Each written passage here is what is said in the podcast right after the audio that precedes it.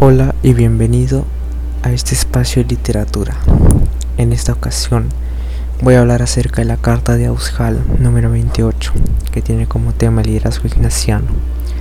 Soy el estudiante Carlos Ábalos. Para iniciar, voy a hablar acerca de la historia de cómo es que se creó el liderazgo ignaciano.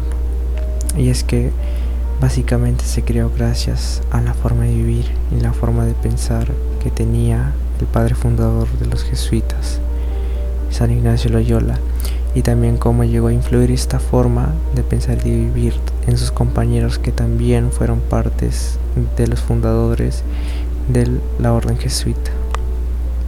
El liderazgo ignaciano, a mi opinión, creo que es la mejor forma y el mejor modelo de liderazgo que puede tener nuestra sociedad. Y no hablo únicamente de la sociedad que tenemos en nuestro país, sino también en los demás países del resto del mundo.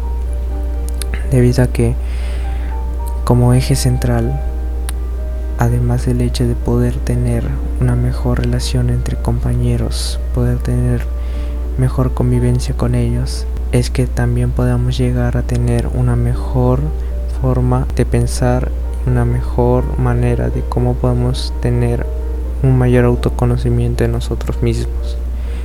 Por eso también algo importante de este liderazgo ignaciano es los propios ejercicios espirituales que llega a instituir San Ignacio Loyola también, debido a que gracias a estos ejercicios espirituales uno puede llegar a conocerse más sobre sí mismo y además de eso puede llegar a reflexionar más sobre sí mismo por eso es que el hecho de poder emprender una forma de mejorar como líder ignaciano, pues también mejorar como persona para la sociedad. Y es por eso que este modelo de liderazgo ignaciano nos puede ayudar mucho en nuestra sociedad, porque el contexto actual que vivimos necesita de muchos líderes, pero no todos los líderes que podemos llegar a ser son la correcta forma de líderes que necesitamos pero en este caso el liderazgo ignaciano puede plantear un cambio. Y es por eso que también es importante pensar el cómo uno puede llegar a ser líder ignaciano, solo que a veces no nos damos cuenta. Y es por eso que esta forma de liderazgo es tan peculiar y es tan relevante en relación a otras formas de liderazgo.